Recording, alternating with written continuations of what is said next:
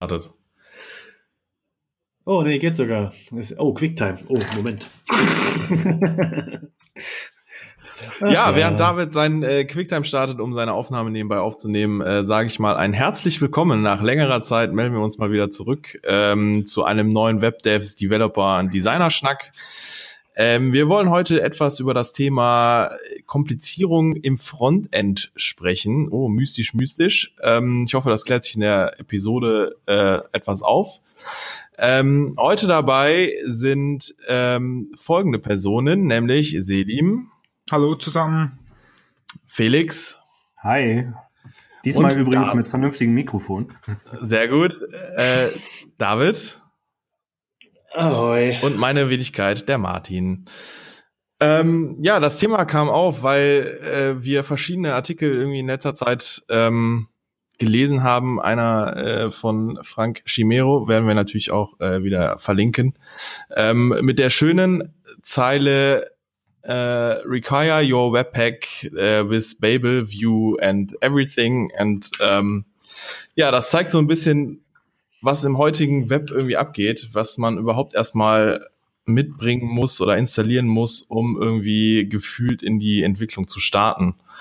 Ähm, ich glaube, wir erinnern uns, uns, alle noch irgendwie an die Zeiten, als wir einfach ein HTML-Dokument aufgemacht haben, äh, ein bisschen CSS geschrieben haben und fertig war die Website. Ähm, ja. Ja. ja. äh, lange, lange ist her. Also ich meine, ich, ich weiß gar nicht, wann, wann ist euer Gefühl? Wann hat diese ganze äh, Komplexität da irgendwie angefangen?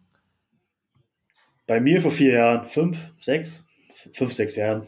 Wo ich von CodeKit zu dem zu dem Scheiß gewechselt bin. Same here, same here. Ich kam ja eigentlich mit äh, durch den WebDev Channel ähm, eigentlich so auf Gulp, Grunt und welche Tools auch immer noch. Ähm, und da hat es dann wirklich eigentlich das Ganze, also das Ganze ist dann sozusagen explodiert bei mir.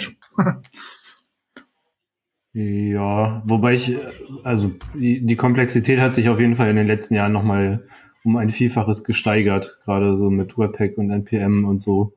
Ähm, bei mir war das tatsächlich auch Grunt der Einstieg. Äh, und das fand ich eigentlich noch relativ cool und easy zu bedienen.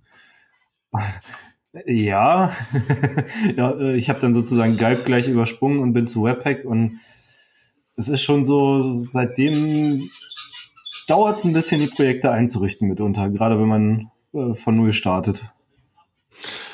Also ich meine, ähm, äh, ich glaube, Selim, David und ich auch äh, haben alle irgendwie unser eigenes Boilerplate äh, eine Zeit lang gepflegt. Ähm, David tut's immer noch, äh, ich auch. Selim, du hast deins dran gegeben, ne? Das, ja, das war dann, das habe ich ja dort bei der alten, also bei der vorherigen Agentur, wo ich noch als Webentwickler, Frontend-Entwickler gearbeitet hatte, hatte ich das ja sozusagen aufgebaut, auch aus Lernzwecken, ja. Ähm, wo ich dann durch das WebDev-Channel ähm, supported worden bin. Ähm, und ja, danach habe ich es noch, also das Repo habe ich kopiert, aber ähm, ja, so wie es halt ist, habe ich dann das Ding aufgegeben und halt mit Baukas Baukasten oder Kitten herumgespielt. Vor allem Webpack wegen, ja, Webpack war, Webpack war mir wirklich zu, also richtig, für mich war es zu komplex für das, das, was ich damit machen wollte, ja. Also, das geht mir heute auch noch so. Webpack, ist, Webpack ist einfach, man muss es nur einmal verstehen, dann läuft's. Ja, ähm, nee, aber ich finde, ähm, also was, was du gerade sagtest, das ist, äh, glaube ich, ein bisschen was dazu geführt hat. Also, dass dieses Einrichten von neuen Projekten immer länger gedauert hat. Irgendwie äh, man, manchmal gefühlt länger als das eigentliche Projekt wahrscheinlich. Ähm, äh, deshalb ist es, glaube ich, auch so, so ein Trend, der jetzt kommt oder zu kommen scheint, alles wieder so ein bisschen zu vereinfachen. Jetzt, glaube ich, gefühlt halt alles irgendwie ein CLI-Tool. Ähm, ja, und Zero-Config-Varianten. Genau, das ist jetzt der neue, der absolut neue heiße Scheiß, Zero-Config. Aber ist es ähm, nicht irgendwie so eine Utopia, so, keine Ahnung, ähm, Zero-Config? Ist das überhaupt möglich? Es kommt ja, immer auf die Komplexität an, ne? Also Genau, das wird ja meistens dann für, ich sag mal, die berühmten 80 Prozent der Standardfälle brauchst du dann halt keine Konfiguration mehr. Wenn du irgendwie, keine Ahnung, ein React-Projekt von äh, damit startest, dann hast du eben den Support für alles, was du brauchst drin. Und wenn du dann aber wieder ganz eigene Dinge machen willst, dann musst du natürlich an die Config ran. Okay. Aber das fängt doch oft schon an mit der, mit der Fallstruktur. Also wenn ich meine Sachen halt anders habe, mit meinen drei Unterstrichen drin, dann, also das ist ja, wenn ich irgendein fertiges Tool nehme für React oder so, irgendwas runterlade, und Boilerplate und das nehme, okay, dann wird wahrscheinlich das mit dem Zero-Config schon funktionieren. Aber wenn ich jetzt irgendwas schon habe und irgendwas da reinbauen will, dann habe ich ja den Stress trotzdem wieder. Ja, ich glaube, der Punkt ist, also die Art von Dingen, die du entwickelst, wenn du zum Beispiel React machst oder Vue oder äh, Insert Frontend Framework hier, dann gibt es in aller Regel ja Community Standards, die dafür sorgen, dass eigentlich, wenn du es so machst, wie es alle machen, du ähm, Tools dafür hast, die, die dir zur Verfügung stehen, mit denen du eigentlich keinen Unsinn mehr machen kannst. Also es gibt irgendwie ein View-Standard, da steht drin, wie der Code formatiert sein soll, wie Best Practice-mäßig die Komponenten angelegt werden. Und ähm, wenn du de den befolgst oder die Tools darum zwingen dich ja sozusagen, das zu befolgen, dann brauchst du da auch nichts mehr konfigurieren. Wenn du natürlich deine eigene Webseite baust, in deinem ganz eigenen Stil und äh, den äh, da, keinen Bock drauf hast, das zu, so zu machen wie alle anderen, dann, naja. Also ne, dieses Zero Config, ja, ist halt. Also ich glaube, dass es quasi so ein bisschen wieder das zurückbringen kann, was ich eingangs erwähnte, ne, dass man ähm, eine Datei erstellt und ähm, dann geht's los. Also äh, du vereinfachst einfach so wieder so ein bisschen Sachen. Aber klar, sobald du natürlich äh, Sachen anpassen willst, also wenn du deine eigene Dateistruktur hast, die äh, anders ist als normal, ähm, dann musst du auch wieder reingehen. Aber dann sind andere Sachen zum Beispiel wieder ja. ähm, äh, vorkonfiguriert. Also ich glaube, das was, ähm, also ich kenne, ich habe mir nur Webpack zum Beispiel angeguckt. Ich meine, die haben es ja so ein bisschen, ich glaube, durch ein bisschen durch durch Parcel.js irgendwie getrieben. Äh, auch angefangen mit ihrer Zero-Config-Geschichte. Ähm, da heißt es, dass du ähm, einfach einen fest definierten Entry Point hast, der Index.js oder wie auch immer oder Main.js heißt und äh, einen fest definierten Output. Und ähm, das kannst du noch anpassen und dann gibt's aber wieder andere Sachen, die damit reinspielen. Also du kriegst jetzt einen neuen Mode, äh, eine neue Mode-Option bei Webpack und äh, durch diese Mode-Option werden schon perf verschiedene Performance-Optimierungen äh, aktiviert. Also du kriegst im Prinzip diese ganzen Vorteile, die dir dieses äh, Webpack, die der, die der Webpack-Bundler dir bietet, ähm, ein bisschen einfacher serviert. Ähm, also es wird alles ein bisschen, die, ja, da geht ja, so die Komplex, die, also die Komplex, also Webpack, eine Webpack-Config kann sehr komplex sein. Und das versuchen sie ja. gerade so ein bisschen zu reduzieren, glaube ich. Und ähm, ja, ich glaube, ja, da bin ich doch auch gleich bei Laravel Mix oder sowas, oder? Und das, also das ist ja für mich so, ich packe nochmal ein Layer auf mein Webpack drauf und, und knall da Laravel Mix rein und sag, ja, ich brauche JavaScript, ich brauche SAS, ich brauche, weiß ich nicht, Templates verschieben, bla bla bla, Browser Sync und schreibe fünf Zeilen Code und mein Webpack läuft im Prinzip. Und wenn ich eine normale Webpack-Config angucke, wo da halt dann schon ein paar Sachen, jetzt wie so eine Boilerplate, ein paar Sachen passieren, das sind halt irgendwie, weiß ich nicht, 100 Zeilen Code und da bin ich bei Selim. Ich habe da auch noch keinen Nerv gehabt, mich damit zu beschäftigen. Und das ist uh, so böhmische Dörfer immer.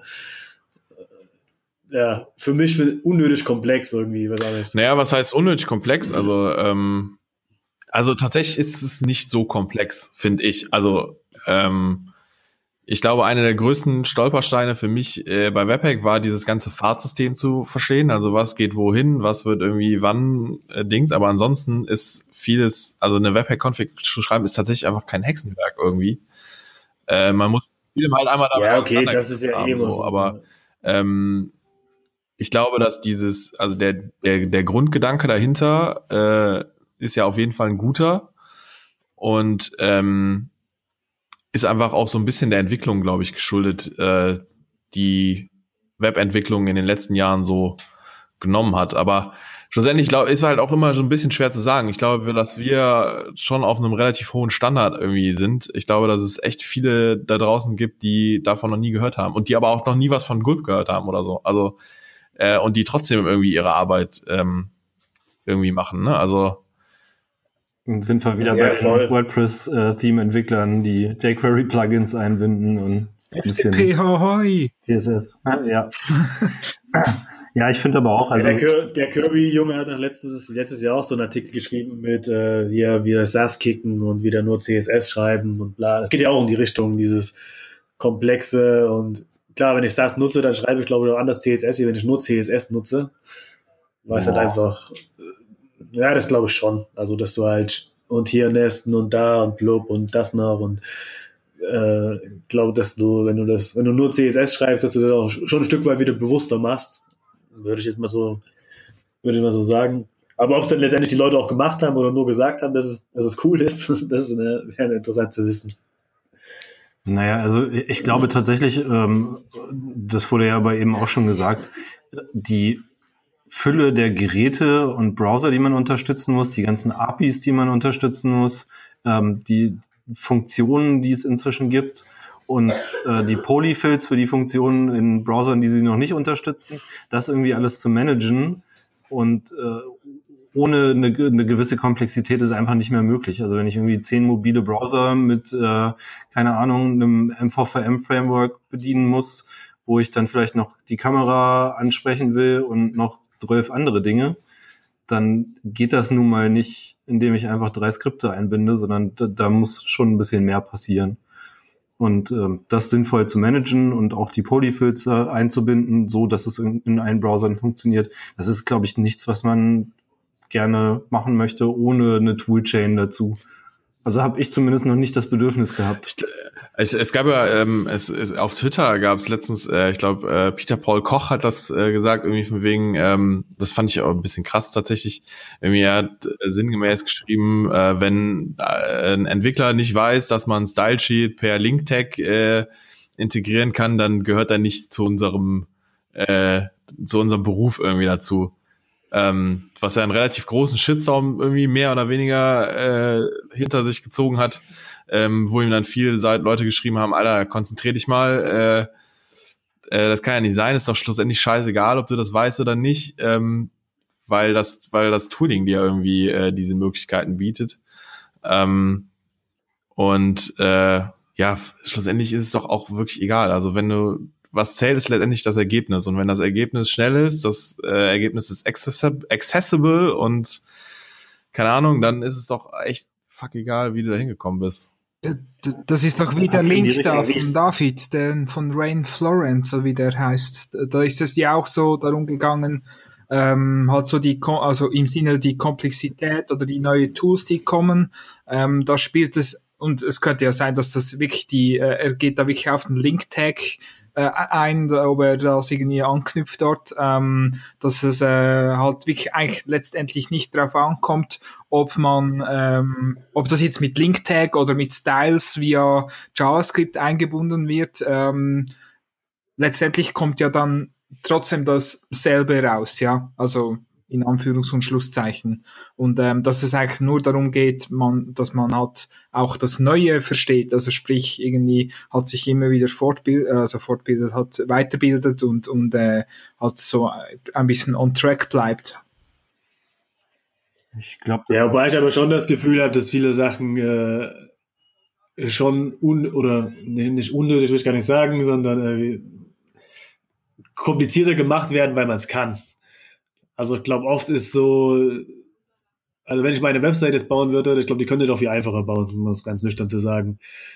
Aber ich glaube, man ist halt irgendwie auch so ein bisschen geil drauf, auf den, auf diese ganzen Sachen zu testen und sei es jetzt irgendwie welche React-Sachen oder wo dann das ganze äh, HTML und CSS und so alles mit in die JS-Files fliegt oder so. Äh, ich glaube, man, man macht die Sachen schon komplizierter, als sie, als sie, als sie sind oft. Ja, andersrum sie, bringt es aber auch wahnsinnig viel Vereinfachung. Ne? Also wenn man seinen, um jetzt mal bei Webpack zu ble äh, bleiben, wenn man seinen Boilerplate oder sein, seine Konfiguration so eingerichtet hat, dass sie in Anführungszeichen vernünftig ist, dann hast du eben sowas wie Hot Reload, ähm, dann hast du sowas wie äh, Style Sheets aktualisieren sich, also das ist ja eigentlich Hot, Hot Reload, aber Style Sheets aktualisieren sich äh, on the fly.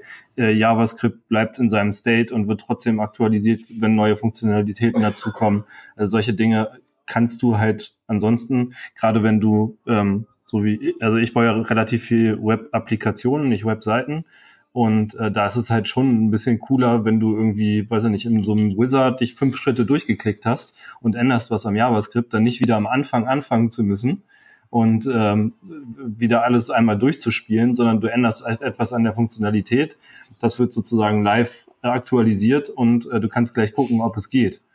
Ne? Und äh, solche Dinge ersparen einfach unglaublich viel Zeit und Reloads und Nerven, ähm, wo, du, wo du halt früher echt irgendwie Stunden damit verbracht hast, äh, ja, weiß nicht, hier nochmal debuggen, Console-Log rein, ähm, nochmal fünfmal klicken, funktioniert nicht, wieder reloaden, oh, hat, ist das JavaScript jetzt vernünftig geladen, das fällt halt alles weg.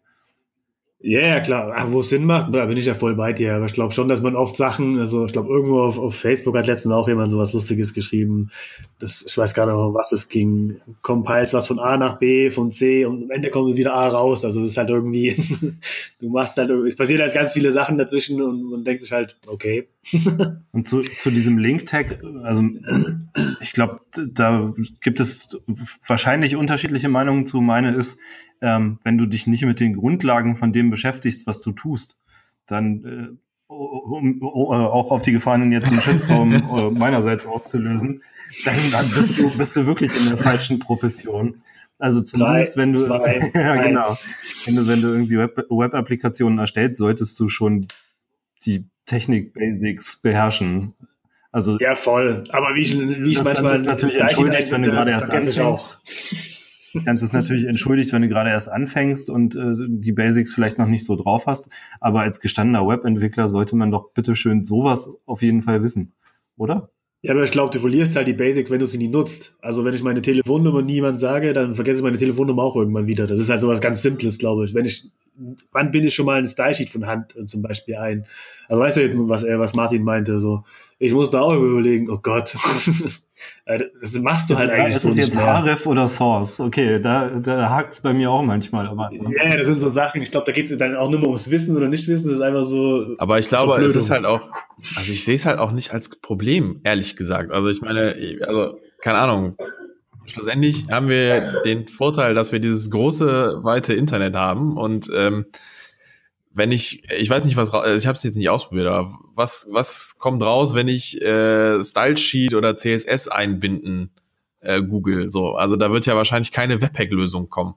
Ähm, also so, dann, nein, nein, dann guckst du halt, dann guckst halt kurz, dann guckst halt kurz nach. Aber ich glaube, dass diese diese Zeit der Verkomplizierung, die es gab irgendwo, also diese, ne, wo man dann, äh, keine Ahnung, du hast halt Webpack benutzt oder du hast äh, Gulp benutzt oder irgendwelche anderen Sachen, die es gab, ähm, die dir gewisse Sachen automatisiert haben. Ähm, ich glaube, wenn du jetzt diese Tools hast oder und, und, und die benutzt, ähm, dann funktioniert halt damit so. Äh, es kann natürlich schwierig werden, wenn du, wenn du Probleme lösen musst und dann kommst du an Basisgeschichten und äh, weiß nicht irgendwie, keine Ahnung, also nehmen wir jetzt zum Beispiel mal das Link-Tag als Beispiel. Das Link-Tag, äh, da steht nicht href, sondern Source drin, weil aus irgendwelchen Gründen. Und du fragst dich die ganze Zeit, hä, was ist da los? So, dann kannst du vielleicht sagen, okay, da fehlt dann vielleicht die Grundlage, aber ansonsten, keine Ahnung, so what? Wenn's über, wenn, wenn Webex dir so generiert, dann go for it. Also, keine Ahnung, ich. Ich hatte, ich hatte, ähm, ich hatte tatsächlich, als ich angefangen habe mit, mit Webpack, das umgekehrte Problem. Ähm, das erste Projekt, was ich damit gemacht habe, war ein Vue.js, äh, eine Vue.js-Applikation, die auch relativ zeitkritisch waren. Ich dachte so, YOLO, Webpack wird schon, alle, alle sagen, es ist cool, es wird schon laufen. Und dann habe ich das gebaut. Und das lief auch alles wunderbar bis zu dem Punkt, wo ich ein NPM Run Build machen wollte. Also in, in Production äh, umbauen. Und ähm, das hat leider nicht funktioniert. Und zwar auch auf eine so böse Weise nicht funktioniert, dass ich den ganzen Code ähm, von ECMAScript 6 auf ECMAScript 5 zurückbauen musste. Die gesamte Applikation innerhalb eines Tages, um das dann irgendwie noch in Produktion zum Laufen zu bekommen. Weil ich dachte, ja, naja, naja, der letzte Bildschritt, wenn sowieso alles funktioniert, wird das ja wohl kein Problem sein. Aber das war halt eine frühe Webpack-Version, die einfach irgendeinen Fehler geworfen hat, dessen ich nicht Herr geworden bin. Und dann hatte ich auf jeden Fall einen lustigen Abend und eine lustige Nacht. Und das Kundenprojekt ist noch relativ rechtzeitig online gegangen, aber es war echt die Hölle. Ja, das wollte ich vorhin sagen. Die Sachen, sind immer, die Sachen sind immer cool, solange sie funktionieren. Aber wenn es dann irgendwo nicht funktioniert, dann kann es auch sehr ja. anstrengend sein. Ich glaub, das ist halt dieses, dieses schwarze Loch auch ich glaube, zu dem Zeitpunkt habe ich im Webdesk-Channel auch. Äh, aber, äh, aber ist, das nicht, ist das nicht auch was, was dir ähm, theoretisch auch im Alltag passieren kann? Oder in dem, also was ja auch passieren kann, wenn du nur CSS und HTML schreibst, also äh, da, kann, da, also da, da, da, können ja auch Probleme auftauchen in irgendeiner Art und Weise. Ähm, ja, aber das sind Probleme, die man zumindest inzwischen alle schon mal gehabt hat, glaube ich. Ja, ich glaube, das Problem, wenn du sowas wie Webpack oder was, das ist ein Problem, was, was einfach, da geht halt einfach nichts mehr dann. Das, das ist, glaube ich, das so ein Problem. Wenn mein CSS irgendwas falsch schreibe, dann sehe ich halt irgendwie so irgendwas kacke und gut, dann fixe ich das halt.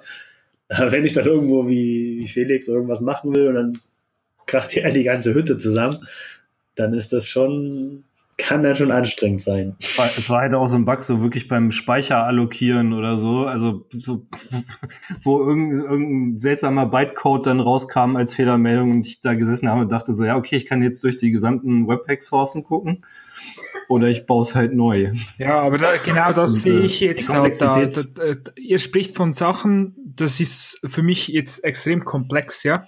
Versteht ihr, was ich meine? Also dazu mal, als ich noch mit Galb gearbeitet hatte und ich bin, also da gebe ich offen und ehrlich zu, ich bin jetzt nicht der Pro-JavaScript-Entwickler, wie jetzt du zum Beispiel, Felix, was ich behaupten würde.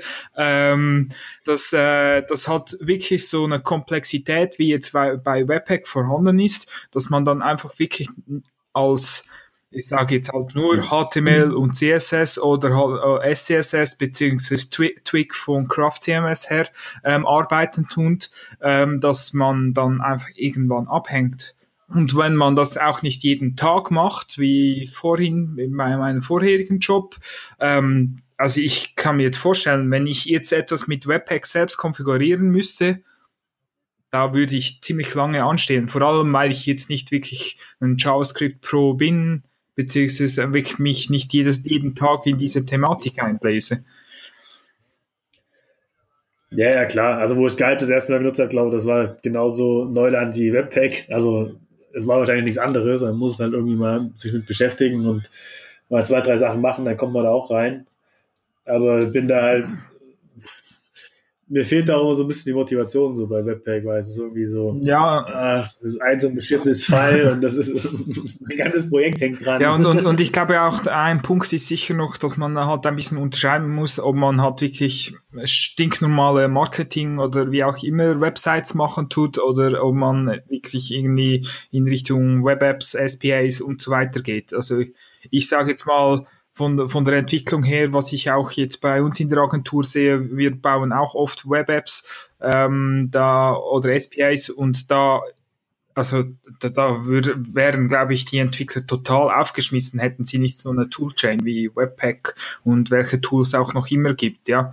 Ähm, ich sage jetzt mal, wenn man dann halt wirklich so rough eine Website hinbastelt, böse gesagt, ähm, dass, dass man halt vielleicht eher die Komplexität rausnehmen kann und dann halt wirklich mit dem Basics Tool Chain oder wie man das sagen möchte, arbeiten tut.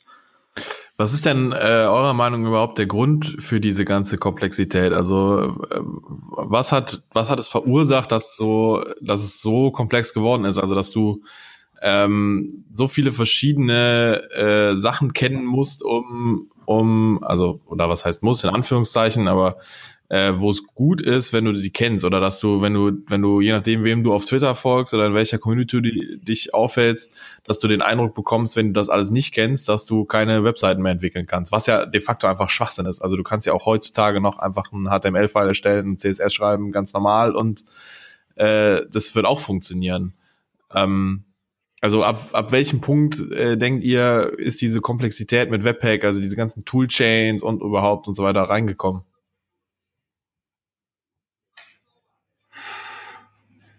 Gute Frage. Ähm, ich glaube tatsächlich, äh, das habe ich ja vorhin schon mal gesagt, ähm, die Browserlandschaft hat sich verändert, die Ansprüche an das, was im Internet passiert, haben sich verändert.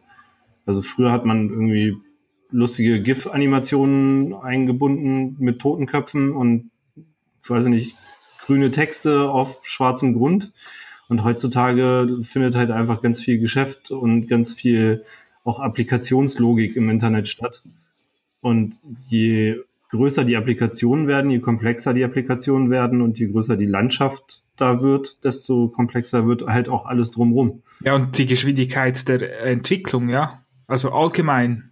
Ich meine, im Web, was sich da in den letzten vier, fünf Jahren getan hat, das ist ja enorm, oder? Also ich, ich denke, das ist auch ein großen Brocken. Und wie du gesagt hast, Felix, also die, die, die Komplexität der Applikation ist ja dann meistens auch irgendwie die Businesslogik oder wie auch immer und die ent, und wird halt auch immer größer, also oder, oder umfangreicher, je nach äh, ähm, Entwicklung oder Projekt. Also ähm, dieser Zeitrahmen, den du gerade gesagt hast, den äh, finde ich ganz interessant, weil das ist äh, ziemlich genau der Zeitrahmen, in dem ich mich jetzt auch äh, näher mit der Thematik auseinandersetze. Also ich habe äh, 2013 äh, Praktikum gemacht, im äh, das erste Mal, also wirklich dann hauptsächlich damit äh, beschäftigt mit Webentwicklung. Ähm, in dem Praktikum habe ich, hab ich angefangen, also ich habe vorher schon auch ein paar Sachen gemacht, da habe ich äh, CodeKit benutzt in der Regel. Ähm, Lang, lang, lange, lange her. Ähm, ich glaube, dann kam auch irgendwann Grunt und ähm, was dann dahin, was halt dazu geführt hat, irgendwie was anderes zu benutzen, äh, war einfach ähm, JavaScript für mich. Also ähm, JavaScript und äh, SCSS irgendwo. Ähm, aber hauptsächlich JavaScript einfach ähm, modern zu schreiben, also ES6 zu schreiben und es funktioniert aber trotzdem auf auf alten Browsern. Also ich meine, ich glaube, das kann CodeKit auch, wenn mich nicht alles täuscht, aber ähm, ab irgendeinem Punkt ja, äh, war dann irgendwie, äh, dieses Internet hat dazu verleitet, ähm, irgendwie eine, eine größere Toolchain aufzumachen. Und ähm, ja, ich glaube auch, dass die, die Anwendungen ähm, oder die Anforderungen, also das, was Felix gesagt hat, an, an Browserlandschaften, also ich glaube, keiner von uns hat Lust, irgendwie äh, diese ganzen Polyfills, die zum Beispiel ein Babel mitbringen kann, äh, alle von Hand einzubinden. Also du kannst relativ entspannt moderne Codebase schaffen, die äh, du vielleicht irgendwann nicht mehr transpilen musst, ähm, schon heute, und äh, kannst aber an selbst an ältere Browser wie IE9 irgendwie ausliefern. Also ich glaube, das ist so ein bisschen auch der, auch der Vorteil dieser Komplexität, ne, den du hast, dass du einfach moderne, moderne Sachen benutzen kannst ja, okay, und das, ist, äh, das, das Ganze an alte Browser auslieferst. Ja, das sehe das seh ich auch positiv. Also das sind, aber das hat ja, das ist für mich weniger Komplexität. Das sind halt einfach Helferlein, die halt, also das ist ja auch nichts, wo ich mir irgendwas reinhole, um Sachen irgendwie komplex mache, sondern ich helfe mir halt einfach. Aber ich glaube, es gibt auch genug Sachen in diesen ganzen, in diesen ganzen Toolchains, die man einfach reinholt, weil man Bock drauf hat oder weil es halt irgendwie fancy ist oder weil es geil ist. Also ich glaube, warum ich von CodeKit damals weg bin, weil einfach, wenn du halt, also hatte bei Fork noch ein, zwei Seiten, glaube ich, mit CodeKit gemacht, aber da, da, das hauen dir halt die anderen Entwickler um die Ohren. Ne? Also es ist halt, das ist dann halt so, der, boah, ich lade mir noch kein CodeKit runter und hm, das kostet fünf Euro und bla und blub. Und dann bist du halt da wieder raus und dann da ging das bei mir eigentlich so los mit, äh, mit, mit nicht, nicht Code-Kit. Was ja okay ist.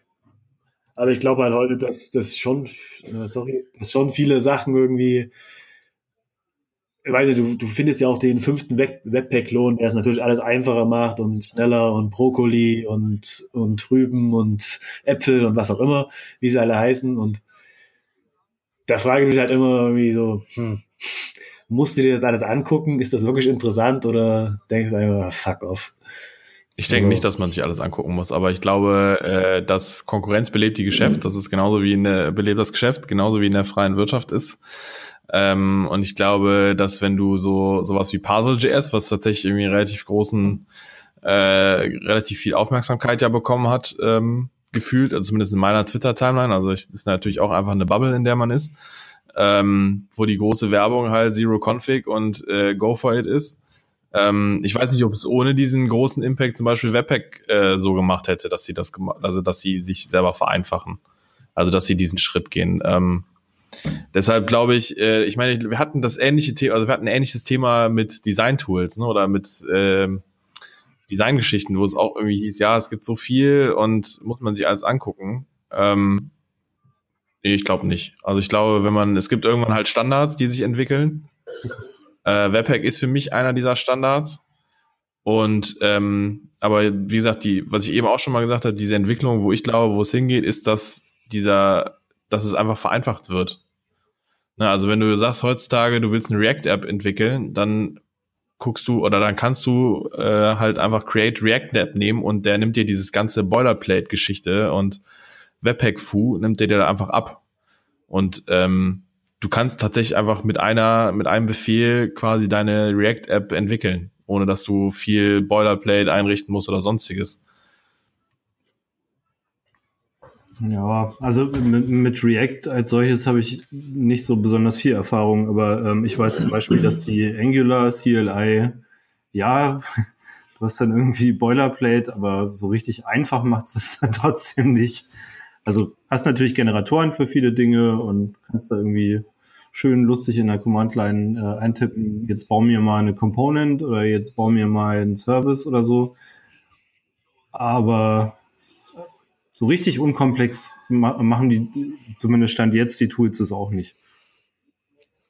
Ja, also weiß ich nicht, aber es ist einfach auf jeden also ich, wie gesagt, bei Angular, äh, Angular bin ich, bin ich raus. Also Angular habe ich, äh, glaube ich, auch schon mal irgendwann angeguckt, aber äh, ist lange her. Ähm, ich, wollte ich, ich, ich wollte damit nur, ich meine schlussendlich, ich schon mal ähm, es gab ja auch auf Smash, auf, ne, es gab ja auch auf, äh, auf Weiß, äh, Smashing. Magazine hat äh, Sarah Dressner, glaube ich, einen Artikel geschrieben, ähm, Use View without the build step. Also du kannst ja auch View zum Beispiel, als Vue.js einfach nutzen, indem du es ganz klassisch wie damals jQuery äh, per CDN-Link ähm, einbindest. Also Hm.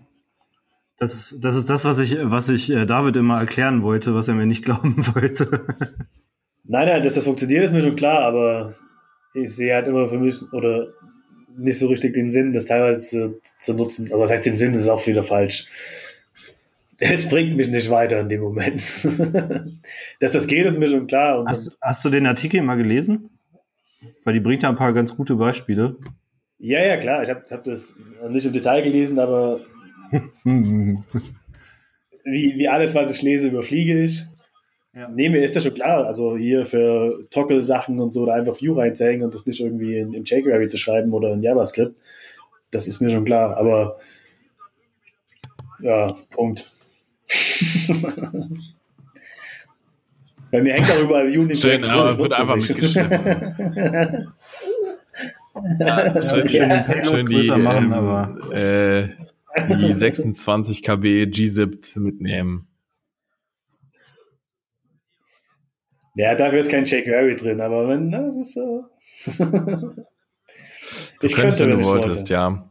Ähm, äh, äh, ein weiterer Punkt irgendwie, ähm, der vielleicht so ein bisschen ähm, äh, Komplexität mitbringt, ist einfach, äh, glaube ich, auch die Ansprüche äh, an, an Webseiten. Ne? Also ähm, ich glaube, diese, also für mich zum Beispiel Performance-Geschichten, ähm, irgendwie von wegen, ja, das JavaScript so klein wie möglich halten und äh, das SCSS so klein wie möglich halten, aber trotzdem äh, eine gewisse Komplexität drin haben äh, und dann so Sachen wie Code-Splitting oder so benutzen. Was wieder eine Komplexität mit, mit sich bringt, aber äh, durch Webpack relativ einfach gemacht wird. Ähm, aber äh, ja, Performance ist ähm, auch eine Sache, die dadurch auf jeden Fall vereinfacht wird, denke ich. Weil wenn man sich heutzutage irgendwie eine Website anguckt oder äh, Applikation, also Web-Applikationen anguckt, ähm, die werden immer komplizierter. Also ich glaube, äh, wenn ich Selim manchmal zuhöre, was er so erzählt, ähm, was ihr so für Sachen baut, äh, ich glaube, wenn das alles ein großes JavaScript-File wäre, dann äh, wären die wahrscheinlich auch alle relativ groß. Das kann ich jetzt nicht direkt sagen, ja. Äh, was hinten rauskommt, das ist, äh, ist nicht so mein Part, aber ähm, klar, also ich kann mir vorstellen, also wirklich an den Ansprüchen äh, wächst auch die Komplex Komplexität. Das be belangt ja nicht nur den Code äh, an, sondern das ist ja auch in der Designphase, Konzeptionsphase etc. Ja. Ähm, ähm, wa was die Komplexität dann in der Entwicklung ist, ähm, so viel mir ist, sind wir jetzt auch nicht auf dem neuesten Stand. Wir verwenden React und Webpack, ja. Ähm, aber wie, was dort im Detail passiert, das kann ich leider nicht sagen. Also wir, ja, nee, Loch. ich bin halt kein Frontend-Entwickler oder beziehungsweise Webentwickler mehr. Wir haben uns natürlich jetzt bei der Komplexität relativ viel in, in dem ganzen ähm, Tooling aufgehalten. Ähm, ja. Äh, es gibt aber natürlich auch die Komplexität äh, in der Technik an sich. Also ähm, wenn man irgendwie anfängt, ne, so, also keine Ahnung, früher hast du halt viele Float-based, also nehmen wir mal Layout einfach. Also wie hast du Layouts früher geschrieben? Den mit CSS, dann hast du erstmal Float-Layouts benutzt. Dann kam äh, Flexbox, dann wurde das irgendwie, da musstest du da die Syntax lernen, die jetzt auch nicht unbedingt die schönste der Welt ist und die simpelste. Ich erinnere mich da auch an äh, schöne Kommunikation in, im Webdev-Channel äh, vom Herrn Hellmann. Ähm, so, und jetzt äh, das ganz neue äh, CSS Grid. Ähm, also das, das wird ja auch komplexer, oder? Also. Ja. Ja. Ich muss zu meiner Schande komplex. bei Flexbox fast ausgestiegen bin. Ich, also da ist es tatsächlich bei mir umgekehrt, so wie bei äh, David äh, mit dem JavaScript. Ich ähm, habe irgendwie nicht mehr so viel Bock auf CSS. Das ist mir alles zu komplex. ja, also die Komplex Komplexität im CSS, das ist enorm. Also ich, wenn ich, wenn ich zurückdenke mit irgendwie meinen jungen 14, 15 Jahren, als ich da das erste Mal mit CSS, also stinknormalem CSS gearbeitet hatte, ähm, und irgendwie noch Tables, ja, Tables waren es noch. Ich hatte schon CSS, ja, ähm, also CSS Style Sheets und, und wenn ich das jetzt vergleiche mit ähm, CSS Grid, also das habe ich jetzt bei einer kleinen Landingpage mal äh, spaßeshalber verwendet. Ähm, also das, das ist wie wenn man mit Legosteinen eine kleine Rakete baut und dann irgendwie eine SpaceX äh, dahinstellt, ja. Vor allem, ich sage jetzt mal auch im, im Kontext modularem und ähm, Dry Code, ähm, also sozusagen, dass man halt wirklich nicht irgendwie äh, jede Zeile irgendwie 20 Mal schreibt für äh, diverse Komponenten. Ähm, da ist auch die Komplexität hochgegangen. Aber ich glaube ja, dass das die, ähm, also ne, wenn äh, wenn man bedenkt, äh, also äh, keine Ahnung, CSS Grid ist ja quasi der neue Heilsbringer, also äh, so wird er ja oft angekündigt, halt was, was, was Layout angeht. Ähm, ich glaube auch, dass das tatsächlich mal sein kann. Ähm, aber ich glaube, bis man da auch die Syntax komplett äh, hat und das ganze System verste versteht, ähm, wird auch eine Zeit vergehen. Und ich glaube, das ist auch so ein Punkt, der ähm, jetzt halt sehr komplex ist. In fünf Jahren ist es wahrscheinlich trivial. So, also ne, diese ganze Komplexität, über die wir jetzt aktuell sprechen, ist wahrscheinlich in ein paar Jahren einfach das Normalste der Welt. Ja, ähm, das kann sicher sein. Ich meine, halt CSS Grid ähm, ist sicher ein, ein, Schritt weiter in zweidimensionales Layout. Ähm, und also was, was bei mir die Problematik war bei dieser Komplexität, du kannst es in x Varianten schreiben, ja, mit diesen Namings von den Lines und so weiter und so fort. Dann kannst du sagen von bis, dann kannst du sagen, wachs mal so viel ähm, oder, oder eben auch nicht. Ähm, und, und ich glaube auch der Punkt ist, ähm, dass man halt noch nicht wirklich viele reelle Szenarien hat oder besser gesagt, wo man auch mal nachschauen kann, wie hatte jetzt einer, der wirklich sich stetig mit CSS Grid äh, beschäftigt hat, halt wirklich eine ganze Website damit gebaut hat. Bis jetzt gibt es ja nur irgendwelche ähm, Codes, äh, Pens oder ähm, irgendwie, ich glaube, Slack hat einfach im Background oder, oder nein, sorry, das war Strippe, ähm, hat ja im Background auch so einen Layout gebaut für, mit diesen ähm, Quadraten, die dann halt so eine so einen Winkel haben. Ähm, aber ansonsten wirklich ein, ein vollständiges Layout, das kom äh, komplett mit CSS Grid funktioniert und dann auch in den Modulen selbst mit CSS Grid läuft, das habe ich noch nie gesehen. Ja, ich glaube, Stripe benutzt es tatsächlich schon relativ viel, ja. Und David. Aber glaube ich nur, aber glaube ich nur für, für den, für ähm, ja ja schon, aber, aber ich sage jetzt mal, das was David verwendet oder Strippe, das ist ja wirklich so basic, das ist eigentlich das, das was man kennt adaptiert man jetzt mit dem neuen System. Aber mit CSS Grid ist ja, ist ja die Idee, dass man wirklich wieder Layouts bauen können, die nicht 0815 halt wirklich in einen Slider und dann Whitebox und dann drei Boxen nebeneinander und dann wieder dies und wieder das. Halt diese Weblayouts, die wir halt in den letzten 15, äh, fünf Jahren ausgelutscht haben, sozusagen, ja.